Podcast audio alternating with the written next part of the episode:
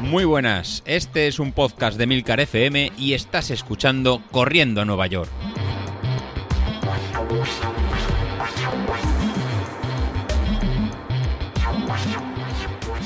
Muy buenas a todos, ¿cómo estamos? Bueno, pues esta semana ya ha empezado con... Bueno, no, miento, no, no es esta semana, ya empezó la semana pasada, ya, ya empezaron las dificultades. ¿Por qué? Pues porque el viernes pues hice la salida que me tocaba, eh, acabó muy bien, la verdad es que en ese sentido estoy contento, lo ahora, ahora comentaré. Pero eh, ya mm, empezaron las primeras molestias, eh, más o menos a la altura, o no, es, iba a decir a la altura de los riñones, pero no es a la altura de los riñones, es mm, donde están los riñones, pero un poquito más abajo, más tirando hacia el glúteo, pues empecé a tener, eh, pues al día siguiente, básicamente, fue justo al día siguiente, una molestia al caminar. Notaba como, no sé, no es una especie de pinchazo que me molestaba pues cada vez que andaba. Y dije, bueno, pues esto es una pequeña sobrecarga de la carrera de ayer, de la salida que hicimos ayer, y seguro que esto se nos pasa rápido.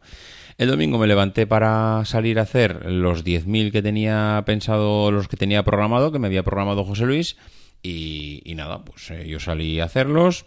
Además me pegué un buen madrugón, hacía un día espectacular, es que hacía un día increíble, un sol eh, por la mañana, pero no me refiero a un sol de mucho calor, sino era el típico amanecer despejado, bonito, mm, de esto que da gusto salir a correr. Bueno, pues nada, fue poner el pie, bueno, no, pie en el suelo, sí, y, ah, no, no, no me paré, es decir, yo continué y dije, bueno, pues esto es el la típica molestia que sí, que te la noto al empezar, pero que esto en cuanto lleve medio kilómetro, un kilómetro, eh, la molestia ya desaparece y continúo corriendo. Bueno, pues al kilómetro y medio tuve que parar y volverme para casa andando. Mm, no sé, mm, la cosa fue a peor. Eh, en, una, en las subidas yo creo que se sobrecargaba más porque hacía más fuerza con el glúteo y en la bajada ya tenía un dolor que, no podía aguantar, bueno, a ver, no podía aguantar, o sea, no era de retorcerse por el suelo, pero estaba viendo que estaba empeorando, se estaba agrandando más y lo único que iba a conseguir continuando pues era que al final fuese peor, ¿no? Entonces dije, mira, vamos a parar, aquí hay que escuchar un poco lo que nos está mandando, el mensaje que nos está mandando aquí el cuerpo y vamos a parar. Nada, me volví a casa andando, con lo cual, grandísima decepción porque, joder, no apetece cuando te has levantado, cuando ves un día tan espectacular, cuando tienes tantas ganas de salir a disfrutar, mm, cuando tienes que volverte a casa andando es un poco frustración, pero oye, mm, es lo que hay. Y, y nada, pues eh, lo dicho, me, volví. Pero, eh, bueno, eh, a ver, no, he arrojado la toalla.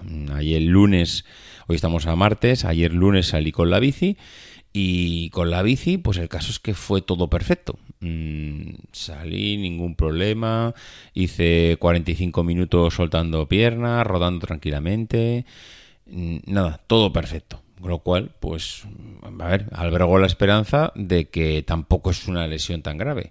Es verdad que los grupos musculares que se mueven con la bici no tienen nada que ver con los de la carrera, pero tampoco me está o sea, no me está obligando a no hacer nada. Al menos tengo la esperanza de poder hacer bici mientras se me pase ese dolor, que tampoco creo que dure mucho. De hecho, hoy martes eh, intentaré salir por la tarde. Yo creo que ya no me duele, mm, pero bueno, será una prueba a ver si saliendo una horita a correr puedo, puedo aguantar. El tema de todas maneras de hoy no iba tanto por aquí por comentar esto, sino por lo sorprendidísimo, no sorprendido, sorprendidísimo que me tiene Street. Eh, yo creo que en otros podcasts mm, no sé, se podrá hablar de Street, pero en este precisamente no es algo nuevo. Street llevamos hablando pues con, con, José Luis aquí ya, pues te iba a decir, si no es un año, ya poco le faltará seguramente. Y he de reconocer y que ahora que he empezado otra vez, me sorprende cuánto me conoce el aparato. Es decir, yo mmm, llevaba, ya sabéis que antes del parón, pues eh, estaba haciendo, pues, a ver, eh, estuve haciendo durante un mes mmm, cada domingo más de una media maratón. Entre los 21, 24, creo que hasta los 27 kilómetros estuve haciendo. Domingo tras domingo, es decir, durante un mes haciendo más de media maratón a la, eh, el fin de semana, que luego entre semana ya, ya llegaban las otras palizas, series, rutinas, etcétera. Bueno pues mm, el estado de forma en el que yo me encontraba era bastante bueno, aceptable. A ver, nada, no para ir a las Olimpiadas, pero era aceptable para mi edad, mi condición física, el deporte que yo había hecho hasta entonces. Bueno, estaba muy contento. Luego, pues llegaron mis problemas, eh, tuve que hacer el parón y con el parón, pues, mmm, vale, lo perdí todo. Hay que ser realistas. Y cuando uno se pega pues cuatro meses porque al final eh, desde que paré hasta que volví a hacer algo de deporte hasta que me apunté al gimnasio pasaron dos meses eh, en el gimnasio digamos que volví a empezar mmm, pero claro con el tema del confinamiento y el coronavirus pues se me fue todo al garete y apenas estuve una semana, dos semanas yendo al gimnasio y me tuve que volver a meter en casa como todo el mundo, con lo cual se me volvió a parar. Así que dos meses de hasta que me apunté al gimnasio, más los dos meses que prácticamente ha habido de inactividad en casa con el tema del, del COVID-19, pues yo diría que cuatro meses, ¿vale? Cuatro meses de inactividad. Tras cuatro meses de inactividad, si yo veía la gráfica de Street, eh, era bueno pues una caída a los infiernos es decir yo ve, yo veía la gráfica que tenía Street de los de dónde estaba yo porque Street te va diciendo tu potencia crítica y la potencia crítica claro la mía había subido bastante eh, porque venía de muy abajo pero claro en cuatro meses había bajado a prácticamente cero no recuerdo el valor pero vamos se puede decir que habíamos pasado de estar mm, bastante arriba a prácticamente cero. Eh, ahora he vuelto, llevamos ya, pues con la tontería, llevaremos ya desde que el gobierno permitió volver a entrenar, salir a la calle a correr, pues yo empecé una semana antes con el rodillo, mm, más las dos o tres semanas que llevaremos, vamos a contar que llevaremos, no sé, casi un mes, no, no andará muy lejos del mes. Bueno, pues eh, José Luis me dijo el otro día, bueno, pues ahora que has empezado otra vez con el entrenamiento de potencia, hazle caso a Street, eh, hazle caso a tu potencia crítica y si te marca 271 vatios, pues haz la salida del viernes, la haces al 102 o 103%, ya no me acuerdo el valor exacto, es decir, un pelín por encima de la potencia crítica que te marca Street y haces eh, 3 kilómetros, 3 kilómetros por encima de la potencia crítica.